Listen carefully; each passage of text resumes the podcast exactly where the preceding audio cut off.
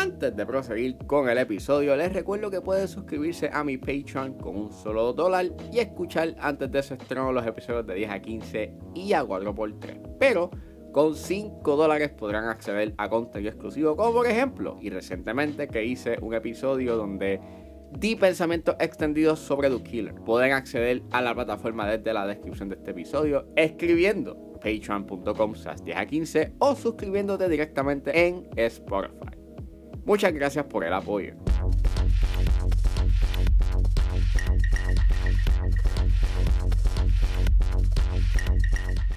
Damas y caballeros, bienvenidos a 10 a 15, un podcast de sala de películas y series en un lapso de 10 a 15 minutos. Yo soy Ángel y en este episodio voy a estar hablando de Emmanuel's Revenge. Emmanuel's Revenge está disponible para rentarse o comprarse en plataformas video on demand. Así que sit back, relax, que 10 a 15 acaba de comenzar.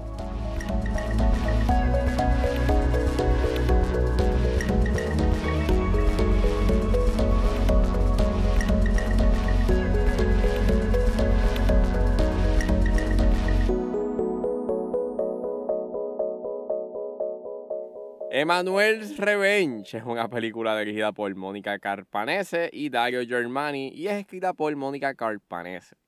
El elenco lo compone Beatriz Schiaffino, Gianni Rosato, Hilaria Loriga, Miriam Docena y Luca Avalone.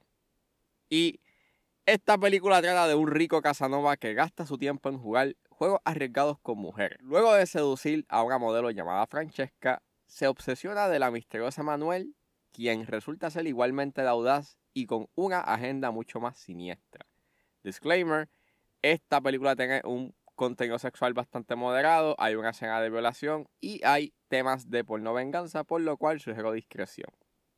Pues, eh, vamos a coger todos una clase de cine porque yo sabía de que eh, esta franquicia existía y pues Nada, eh, Revenge no es una película original. Es, está basada en una franquicia que lleva corriendo desde la década de los 60.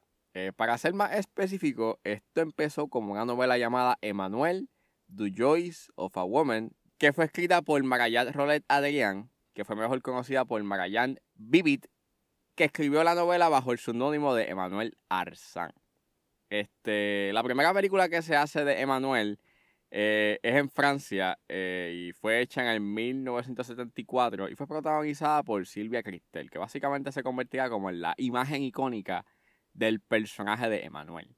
Eh, fue dirigida por Josh Jackin y luego de que estrena y nuevo este Emmanuel, que básicamente este, a pesar de las críticas un tanto mixtas, casi negativas, generó eh, un cierto tipo de, curiosidad y la gente este la vio y fue una película bastante taquillera. Es considerada una de las películas más taquilleras eh, en Francia. Eh, y pues nada, esto se convirtió en una serie de películas de corte pornográfico. E, es un softcore pornographic movie. Este, se han hecho diferentes versiones, han hecho películas en Italia, en Brasil, hasta Estados Unidos este ha hecho versiones de Manuel. Y hasta inclusive se han hecho películas para la televisión. Y películas que ni siquiera a nivel legal o narrativo están involucradas con la obra original. Eh, hasta el personaje ha trascendido de, de etnias y se ha convertido como un personaje bastante universal. Esta versión de Manuel es un thriller erótico con elementos, pues, nuevamente, eh, eróticos, valga la redundancia. Y, mira, me resultó la oportunidad de ver esta película y yo dije, pues contra, es un thriller erótico. Este, este año nada más yo he como que cubierto Obsession, pero solo una serie de películas. El año, fue el año pasado que yo cubrí Deepwater y es como que contra, maybe puede ser un thriller erótico, pues, qué sé yo, este, entretenido, interesante. Pero Emmanuel's Revenge eh, como un thriller erótico eh, fracasa en mayúsculas. En su componente de thriller y en su componente de erotismo. Este, la edición de esta película es. A mí me, a mí me resultó tan, tan shocking la manera en cómo esta película corre. Porque los primeros 15 minutos yo estaba como que bien perdido porque eh, empieza bien in media res. Like, te hace estar en el medio de todo. Y En realidad, la manera en cómo empieza esta película, tú piensas que este va a ser el final, porque pues empieza in media res, pero no, no es así. Es un elemento que se presenta desde el inicio, que en verdad ese detalle de presentarte algo bastante importante como que en la narrativa de la película afecta grandemente al misterio que quiere establecer la película. Y hasta en un punto la película se siente que está comenzando de, nuevo, desde cero, a la media hora. Y es como que, pero, pero, ¿por qué no empezaste aquí? Aquí hubiese sido mucho mejor que empezar de la manera en como empieza la película. Eh, hay unos cortes este, de esta película que son sin ningún tipo de intención. Es como cortes, cortamos a cosas y no sabemos por qué, pero, pero cortes. Y hay unos cortes a flashbacks que, aunque yo puedo entenderle que le quieren dar un poco de desarrollo este, eh, a un personaje en específico, eh, lo, lo reiteran tanto que tú piensas que ese personaje va a tener como un cierto tipo de juego en la narrativa, pero, pero no. Eh, es el acto, lo más que, you know, importa, pero el personaje y lo que hizo ese personaje a el otro personaje en específico, el personaje de Francesca, este, no pasa nada. Eh, se dan sus fade outs, este, que a mí me molestaron bastante en esta película porque literalmente pasan un gran lapso de tiempo y en gran parte, si tuvieses dejado que, desarrollar más estas escenas o darle más escenas en donde se estuviese desarrollando este romance, este, hubiese sido tanto, know, pues mejor. Y porque, pues, estarías desarrollando, you know, estos personajes y la relación que tienen, pero como estamos en el medio de este revolú zorro romántico, eh, en verdad, no, yo no llegué como que a conectar con nada, ni llegué a conectar con ningún personaje. De hecho, hay personajes que tú piensas que, ok, ¿quién es esta persona? Ah, resulta ser que tengo un parentesco. Y es como que, ah, ok, eh, tengo un parentesco, pero es que no parece, you tener ningún tipo de parentesco. Y la manera en cómo se comportan tampoco deja, you know, emanar un cierto tipo de parentesco. Anyways, esta película, mano, en sus primeros 15 a 20 minutos yo estaba como que, ¿qué, está pasando aquí? ¿Qué, se supone que, ok, y era como que yo estaba luchando por grasp y por, por, por, tener información, pero la manera en cómo te entregas información es bien messy, es bien desordenada, es bien caótica y, y en puntos como que hasta se olvida, you de, de alta información.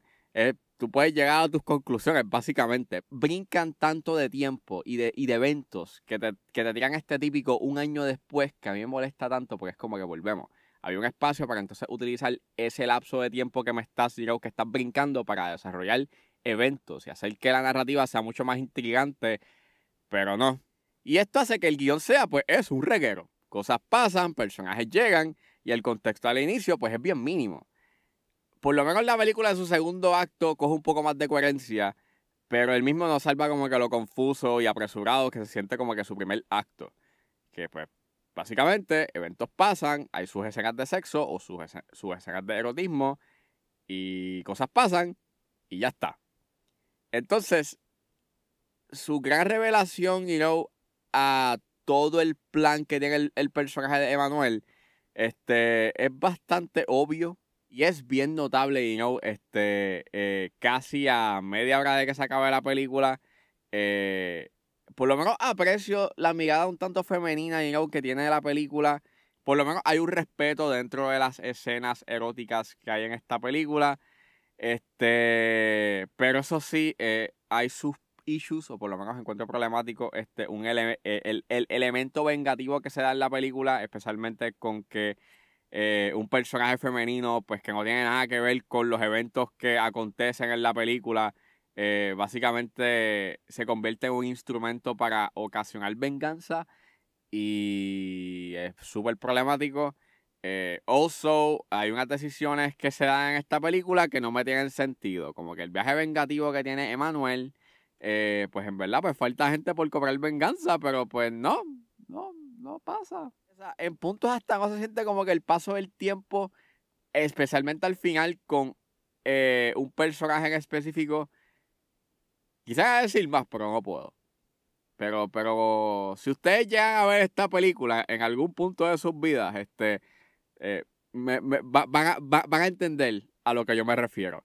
Y mano, hasta el erotismo, you know, pues es bien blah, you know, es bien soso, porque nuevamente, si no te importan estos personajes, ni, ni, sientes una química, ni desarrollan la química o las interacciones que ellos tienen, pues en realidad no te importa mucho. Así que este componente erótico, ni aunque pongas, you know, Satanist Part 1 de Enigma, no hace que haya un cierto tipo, you de, de, de llama erótica.